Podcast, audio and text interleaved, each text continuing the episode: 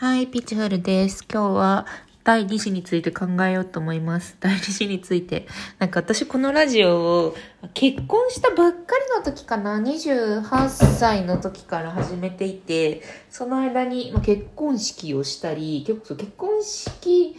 はしてないけど結婚してる時に始めたんですよね。で、そこから結婚式をしたりとか、第一子を妊娠したりとか、なんか出産したりとか、なんか転職したりとか、いろんな転機をお付き合いいただいてるんだけど、そうそう、でさ、第一子を産む前にさ、なんか産む前だからわ、わからないけど、わ、産んだらわかるかもしれんことみたいなのをさ、こう記録したりとか、私のこう様々なライフステージの移り変わりについておしゃべりしてるかと思うんですが、そう。皆さんに聞いていただきつつも私の記録でもあるので今私がどういうふうに考えているのかっていうのをここでお話ししていこうかと思います。あのまあうんそうね。今現在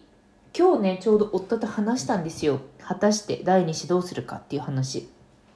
私がさ、妊娠中はさ、もうさ、本当にさ、キラキラマタニティライフなんてワンデーワンドリームみたいな、もう本当に最悪みたいな、妊娠なんて人権無視だみたいな話をずっとしてたかと思います。で、なんかさ、妊婦の、妊婦じゃないや、だからさ、計算婦の人々さ、いや、もう生まれたらパーッとれるわよ、そんなの、みたいなこと言うじゃないですか。で、なんかもう、妊娠、まあなんか知らないけど、も絶対に痛いやめとこうって思うのにもう一回妊娠しようと思うよね、みたいな、なんかこう、あの、ちょっと、なんだろう。忘れちゃうこれって人間すごいみたいなこと言うじゃないですか。なんかない。それはない。それ私はなくて。でもうんそう私はなくてもうあれは本当に地獄だったってって思うし一瞬も楽だった時期がなくてでもねただなんかこう私がその妊娠中のもう最悪最悪最悪子宮子宮最悪子宮最悪子宮さようならってずっと思ってたじゃないですか。お聞きいただいてたかと思うんですけど、で、なんか第2子についてっていうことを夫が話すくらいになったのはなぜなのかっていうところで、私ね、なんか、あの、裏切られた感みたいなやつを結構その、妊娠出産前とか、になんか思っていて裏切られた感っていうのはすごくもうなんだろうかん 勝手な手前の勝手な話なんだけどさなんか子供を持つか持たないかすごく考えているっていうようなステータスの人が子供を産んだ瞬間にその子供が可愛い子育てが楽しいっていうことをこうはこうサクッとサクッとそっちに切り替わってんじゃねって勝手に思ってて、それはなんかその人のなんか葛藤が浅はかなものだったとかそういう話ではなくって、普通にそういうことを、なんかその葛藤の行く先とか、その葛藤のなんだろうな、過渡期みたいなところを、あの、話してもらえる関係性になかったっていうことが、まあ、結構あるのかなと、結構あるんだろうなって、まあ、センシティブな問題ですからね、小海というのは。というのが思ってて、なので、なんか、うん、そう、うん、ちょっとさ、まあ、聞かないよね。そんな人のさ、なんかさ、子宮を使用したりとかさ、まあなんか清掃を使用したりとかしてさ、なんかこう子供を生成するみたいなさ、そんなさ、アホみたいなさ、なんかプリミティブな作業についてさ、まあ詳細聞かないしさ、まあなんかね、妊娠も出産も子育てもまあ、あのね、忙しいでしょうから、そういうことをね、人に連絡している隙もないと思うので、私は、でも、私にはこの場所があります。皆さんにこう、いつでも時間を選ばずに収録してお話ができる場所があるので、あの、つらつらといつものように語っていこうかなと思います。ピーチフルライフステージ会です。そう、さっき言ったように、その妊娠の辛さを忘れたとかは全くなくて、全くないんですけど、あの、2個あって、第2子を検討する理由というのが2個あって、1つが、毒を食らわば皿までかなっていうのがあって 何かというと、私子供を育てててさ、まあなんだろう、あの、7時に風呂入れたりとかさ、あの、うん、まあなんか9時ぐらいに寝かしつけをしたりとか、そういうのは、まあ、夫とこう交代とか、まあなんか、あのね、当番を決めて、相手が何か用事があるときは、相手が変わってとか、そういう感じでやってはいるけど、でもそのリズムを意識せずに生きることは、もう多分ないんですよ。もうこれから15年とかわからんけど、まあ、いつ、その子供の子の手がどれくらい離れるのかっていうのは、その時々子供にもよるだろうし、わからんのだけれども、でもこれ多分、結構続くんですよね。私がなんか独身時代パッパラパーとさ、なんかもつ鍋を1時から食ってさ、そこから朝まで飲んでたみたいな、なんかそういうのを週に何回かやるみたいな、そういう日常は多分戻ってこないんですよね。だから子供を育てている、あの、時間の使い方っていうのは、一人だろうが二人だろうが、続くよなって思って、それが毒を食らう皿までっていう話になったんですけど、だからなんか、どうせその、私の夜の時間とか、夫の夜の時間とかをこう費やすのであるならば、一人をなんか育てるよりも、なんか二人多頭飼い、多頭飼いって言葉が悪いよ。多頭飼いっていうのはなんかあのペットをなんか2頭飼うみたいな話なんだけど、こうなんか、なんか兄弟とかでなんか、吉田にやっていただく時間を作った方がまあいいんじゃないかって思ったりとか、もう私もどうせね、生活はなんかある程度もう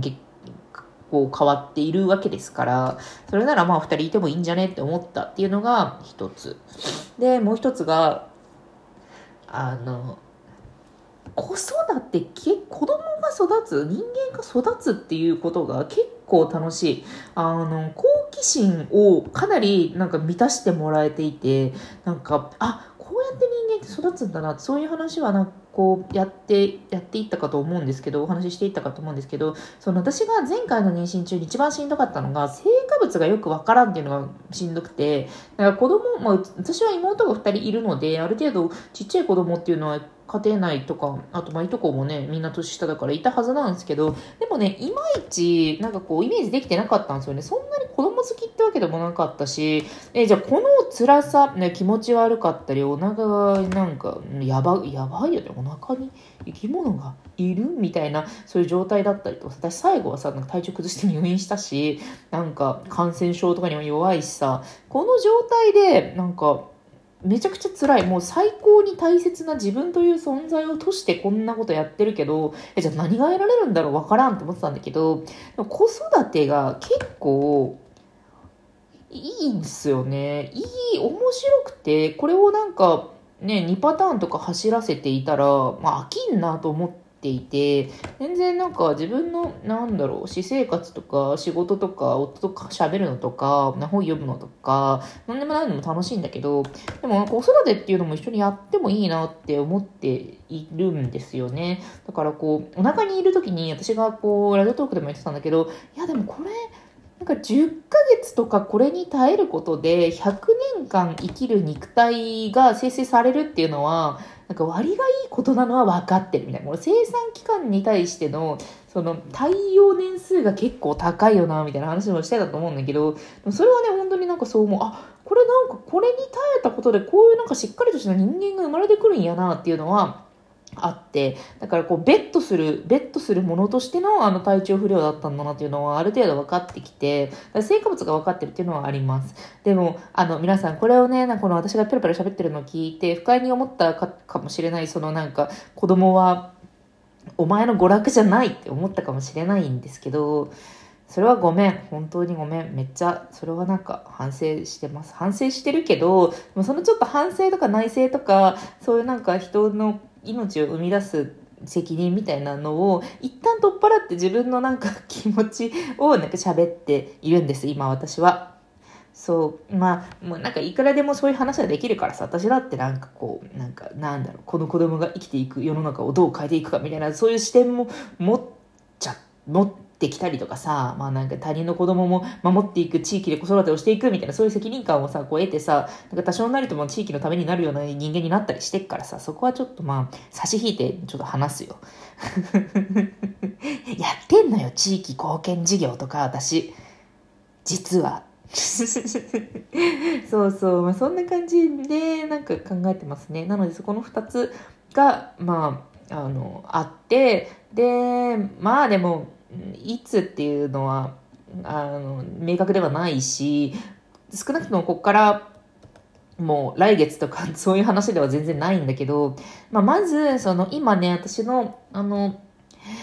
私と夫がいつもご相談しているファイナンシャルプランナーさん男性なんですけど今なんか育休取ってて最高最高のファイナンシャルプランナーですよね。だからファイナンシャルプランナーが育休を取るというのはうちの夫も育休を半年取っていてそのような価値観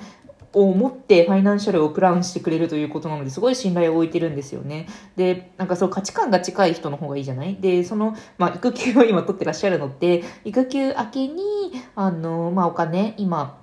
最近転職したっていうのも含めて、こういう感じで、あの、給与テーブルこういうふうになっています、みたいな話をして、で、予算を組んで、なんか私がなんか、あの、定年退職後、歌舞伎座とかで、なんか歌舞伎を見たい、歌舞伎見た、歌舞伎あんまりなんかハマったこともないのになんとなくカレーしたら歌舞伎が楽しくなるような気がして、歌舞伎を、なんか、歌舞伎を年に何回ぐらい見に行きたいですとかファイナンシャルプランナーに言って、なんかその人も、あ、そうなんですか、歌舞伎好きなんですか？いや、好きじゃなくて、みたいな会話とかしてたんですけど、まあそういうのも含めて、歌舞伎を諦めるかどうかっていうのも含めて、あの、どれくらい、その、子供にお金を払えるのか、まあ、住宅費はなんかこうこうであるとか、まあ、そういうのをアップデートしてもらってで、まあ、お金的に GO になったらまたちょっと考えていこうかなと思っております。でさね、私がね、でも、こう、今、その前の段階で皆さんにご報告したんですけど、私としては、その妊活をなんかやろうってなった時に、なんか最初に皆さんにお伝えしたいなと思っていて、で、そのなんか過程ですね、どうせね、そんなにすぐうまくはいかないんですよ。私もなんか、その即月、即月子供できみたいなタイプではなかったし、なんか、